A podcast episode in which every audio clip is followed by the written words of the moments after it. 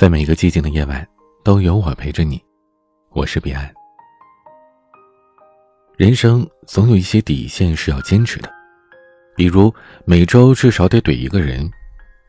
择日不如撞日，要不，今天就把这周的怼人指标完成吧。前两天有一位听友啊过来跟我诉苦，是个男生啊，他这么说的：“哎，彼岸，我一个月给我老婆三千块生活费。”他在家呀，什么都不做，也就带带孩子、做做家务。可他还有什么不满足的呀？最近也不知道他犯了什么毛病，居然要跟我离婚。都快四十的人了，这又老又丑不说，还没什么收入来源，他有什么底气跟我离婚呀？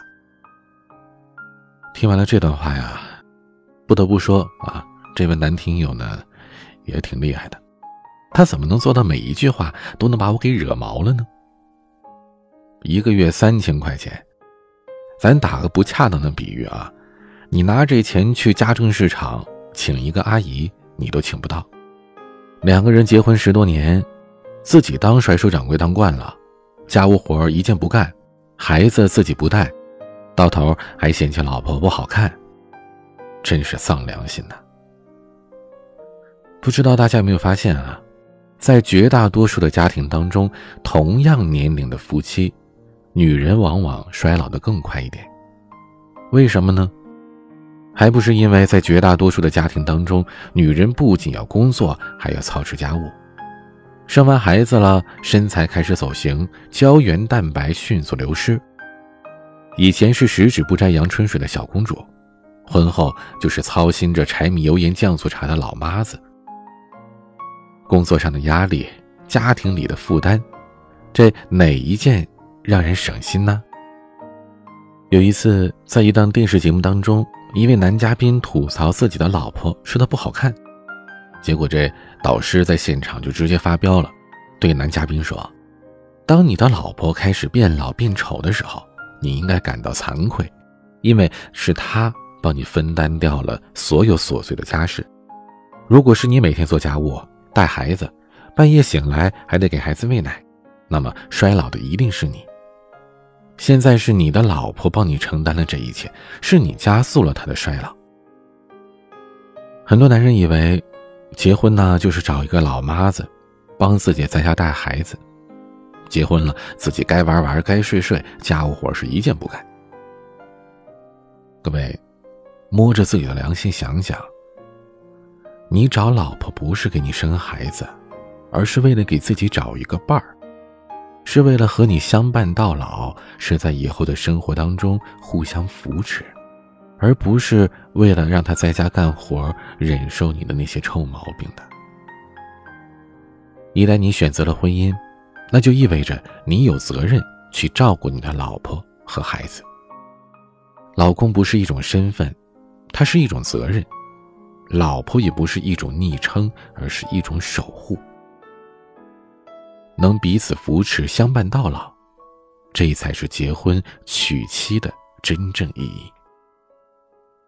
想起了一个亘古不变的历史难题：什么是婚姻？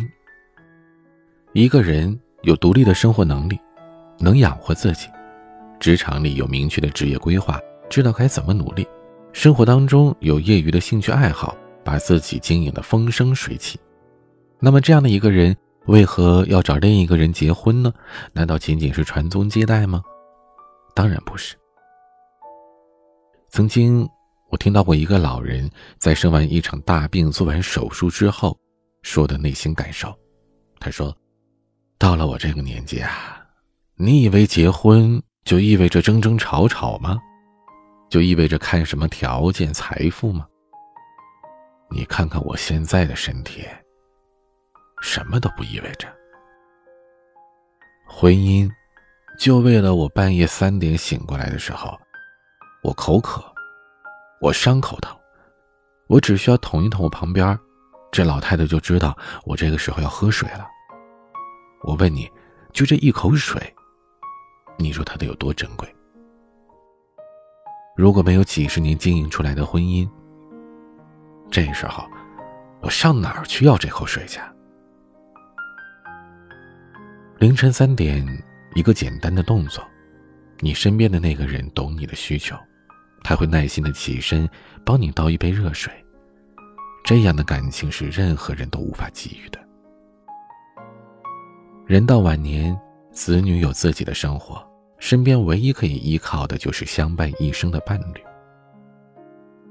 婚姻的意义是什么呀？是在你工作不顺心的时候，有人可以忍受你絮絮叨叨的抱怨；在你生病住院的时候，有人不嫌脏不嫌累，在你身旁陪床；在你风烛残年的时候，晚上想喝一口水，不至于憋到天亮。十年修得同船渡，百年修得共枕眠。夫妻一场是一生的信任，也是。一世的修行。夫妻就如同一双筷子，一是谁也离不开谁，二是有坎坷灾难共同跨越承担，有荣华富贵共同享受。正如那位老人所言，结婚就像两个小树一样，你们逐渐的拧在一起，便结出了果实。这种感情是你通过任何渠道都没有办法获得的信任，而且年岁越大，这份信任就越深。三十岁之后该如何做夫妻呢？电影《花样年华》里有一幕让我很深刻，张曼玉扮演的苏丽珍得知丈夫出轨之后说了这样的一段话：“我从来没有想到，原来婚姻可以这么复杂，还以为一个人做好就行了。”可是两个人在一起，单是自己做得好是不够的。那为什么两个好人却没有好的婚姻呢？因为婚姻不同于爱情，前者只需要两颗悸动的心，而后者则意味着更多的责任和义务。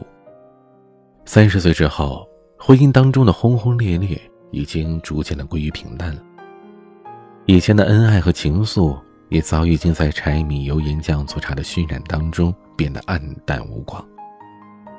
于是两个人就开始抱怨，开始撕扯，你看我不顺眼，我看你很讨厌，逐渐的开始出现了所谓的婚姻之痒。其实主要呢，就是三个方面：不理解。有人总结过婚姻幸福的秘诀：因为了解，所以理解；因为理解，所以接纳；因为接纳，所以幸福。大多婚姻的毁灭。都源于不了解、不理解、不接纳。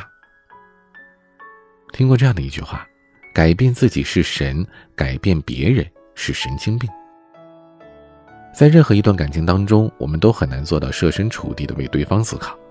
其实也大可不必勉强，做不到百分之百的理解，我们至少可以做到不抱怨。前世修了半辈子的缘分当夫妻，那这辈子就放过对方吧。人无完人，每个人都有缺点，遇事不要指责。好的夫妻都在糊涂当中过的，坏的关系才要分对错呢。第二点，不忠诚。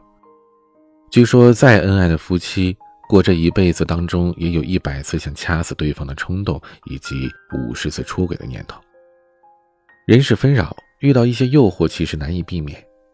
爱情没有先来后到，但是婚姻却践行着一夫一妻制，所以很多婚姻难免是遭到了婚后遇到真爱这样的考验。我记得《奇葩说》有一期是讨论过这个辩题，而其中陈明的答案让我印象深刻。他说：“维系婚姻是一种责任，比起无谓的去追逐感性的爱情，理性承认婚姻的责任，会让你享受到。”更高阶的幸福。婚姻不同于爱情，爱情可以慢慢变淡，换人谈，但是婚姻却是一辈子的事业。爱情是承诺我爱你，但婚姻却需要你承诺不能爱别人。长久的婚姻不是要求你一直爱着对方，而是需要你可以一次一次的爱上对方，这才是婚姻保鲜的秘诀。所以，当你想要放弃的时候，不如想想当初你们为何可以在一起，那时的心动，想必还是真实的。第三点，不表达。前几天过了五二零，朋友圈一个宠妻狂魔开始秀恩爱了。他和他老婆结婚二十多年了，所谓的老夫老妻，按说这种很洋气的节日应当不当回事了。但是翻开他朋友圈，你可以看到，每一个小小的纪念日，他都当成了重要的节日，不放过每一个表达爱的机会，生活当中充满了仪式感。很多人都说，杀死婚姻的第一凶手不是出轨，也不是生活，而是沉默。很多夫妻没有离婚。却也再也不会说爱了。既然激情留不住，那不如我们把每一个普通的日子，都当成你现在最重要的节日，买一束花，说一句“我爱你”。很多时候，不是你不爱了，只是你不会说爱了。两个人能走到一起不容易，一起走过半辈子更是难得。此生缘分既然已经注定。那么，就牵手继续走下去吧。婚姻归根到底，还是要靠爱和经营啊。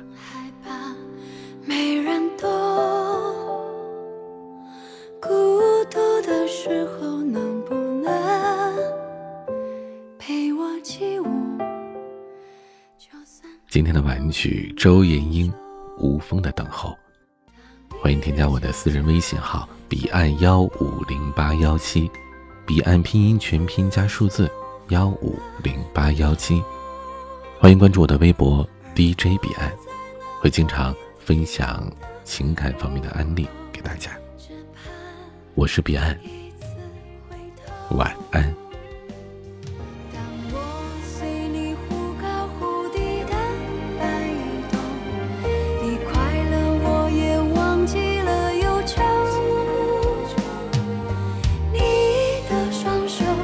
紧紧抓